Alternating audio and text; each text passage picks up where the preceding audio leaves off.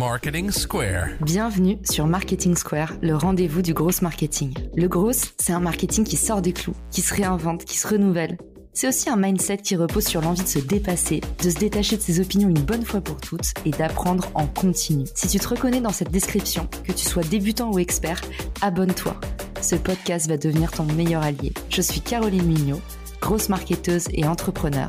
Et chaque semaine, je partage sans compter des astuces concrètes, des méthodes actionnables, des idées utiles pour faire grandir ton business et rester à la pointe des nouveautés. Si cet épisode te plaît, tu peux le partager en me taguant ou lui laisser 5 étoiles sur Apple Podcast. Bonjour à tous, j'espère que vous allez bien. Je suis ravie de vous retrouver aujourd'hui. C'est un épisode qui, je le sais, va vous intéresser. Je vais vous expliquer qu'est-ce qu'est-ce qu'on met derrière le concept d'engagement et comment ça fonctionne, l'algorithme, très concrètement. Je voudrais dire un grand merci à Isma qui a mis un commentaire sur Apple Podcast et qui a dit la Bible du marketing. C'est incroyable comment, avec des mots simples, on peut distribuer autant de valeur, des véritables plans d'action actionnables par tous. Bravo pour ces émissions. Merci beaucoup Isma, ça me fait trop plaisir On va passer tout de suite au cœur du sujet. Dans un premier temps, moi, je veux redéfinir ce que c'est que l'engagement. Quand on parle d'engagement, nous, on parle que euh, finalement des boutons d'engagement. Tout ce qui est like, commentaire, partage.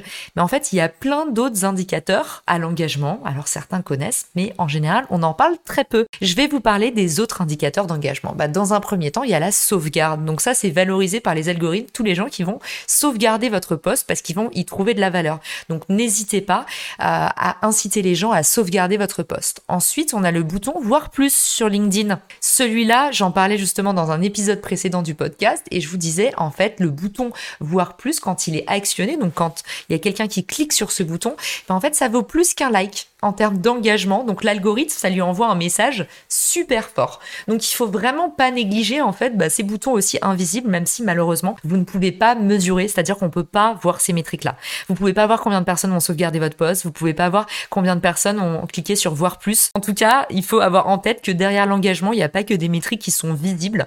Et d'ailleurs, ça me fait transitionner vers un autre volet qui n'est pas visible, le dwell time ou le temps d'attention dont on parle beaucoup sur LinkedIn parce que LinkedIn veut être une vraie plateforme premium de création de contenu. Donc eux, ils valorisent, ils pondèrent énormément le dwell time dans leur choix algorithmique. Donc ça pèse très lourd en fait le temps que quelqu'un passe sur votre poste à le lire, à engager dans les commentaires. Donc voilà, ça c'est aussi euh, du coup vecteur très puissant d'engagement. Ensuite, on va avoir les clics sur les liens que vous allez partager, euh, des vidéos, des photos, euh, une présentation. Les clics, pardon, aussi sont comptabilisés, donc à ne pas négliger. Donc voilà ce que je peux vous dire déjà sur l'engagement pour qu'on soit tous sûrs de bien parler euh, le même langage. Et puis parce que, bah, comme je vous dis, on peut se dire l'engagement, oui, super, les likes, les j'aime. En fait, l'engagement, c'est tout ce dont je viens de vous parler. Et pourquoi est-ce que l'engagement est aussi intéressant? Parce que l'engagement, bah, non seulement est un peu le témoin euh, silencieux ou pas d'ailleurs, de du ciment que vous réussissez à créer entre votre marque ou votre marque personnelle et les personnes qui l'entourent, l'écosystème. Et puis bah c'est aussi de façon euh, mécanique, c'est l'engagement qui crée les vues. En fait, plus vous avez d'engagement, et d'ailleurs sur LinkedIn d'engagement dans les deux heures. Plus vous avez d'engagement, plus vous allez avoir de vues. Et c'est pour ça que ça nous intéresse. Je vous file aussi une petite pépite que peu de personnes savent, c'est que euh, du coup l'algorithme LinkedIn, il utilise les deux premières heures en fait pour montrer votre poste à un maximum de personnes dans votre cercle 1, donc vos connexions. Et en fait, c'est en fonction de ça qu'il décide s'il le montre à d'autres personnes ou pas. Donc tout se joue dans les deux premières heures. Sachez que typiquement, tout ce qui va se passer de 2 à 24 heures après la publication de votre poste, donc toutes les actions d'engagement ont deux fois moins d'impact. Donc voilà, ça c'est des études qui sont sorties là, qui datent de septembre. Donc deux fois moins d'impact sur les interactions euh, entre 2 et 24 heures. Et alors carrément après 24 heures, l'engagement n'a plus d'impact mesurable sur les vues. Vous vous souvenez, je vous parlais dans un précédent podcast de la durée de vie d'un post sur LinkedIn. Après 24 heures, il faut continuer à engager. Dans tous les cas, c'est hyper important. Mais sachez que voilà, l'engagement n'aura plus d'impact sur les vues.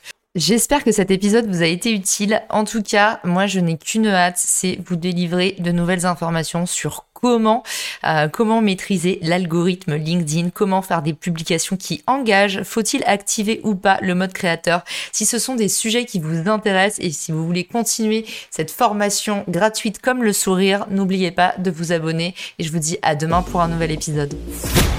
Si t'as écouté jusqu'ici, c'est certainement que cet épisode t'a plu. Ce podcast est rendu possible par Richmaker, le Tinder du B2B comme on l'appelle. C'est une plateforme que j'ai lancée et qui permet d'identifier des partenaires compatibles en fonction de ton business. En gros, dis-moi quels sont tes objectifs marketing et je te dirai qui va t'aider à les dépasser au sein de ton écosystème. Pourquoi aller chercher ses clients un par un quand on peut placer sa croissance en pilote automatique? Mettre en commun ses ressources, décupler son impact, mutualiser ses coûts. Après 10 ans à travailler en marketing entre New York et Paris, je me suis rendu compte que la pub était devenue un réflexe tristement automatique. Pourquoi est-ce qu'on baserait notre croissance sur des modèles qui nous placent en compétition les uns contre les autres Et toujours au profit des mêmes acteurs? Le vivant, qui est quand même notre ancêtre de plusieurs milliards d'années, nous enseigne que ceux qui prospèrent sont pas les plus forts, ce sont ceux qui collaborent le plus. Et si c'était pareil dans le business? Pour découvrir l'immense pouvoir du co-marketing, j'offre des contenus que tu trouveras nulle part ailleurs sur richmaker.com, onglet Académie. Plus d'excuses, passe à l'action et à très vite sur Marketing Square, le podcast du gros marketing. Marketing Square.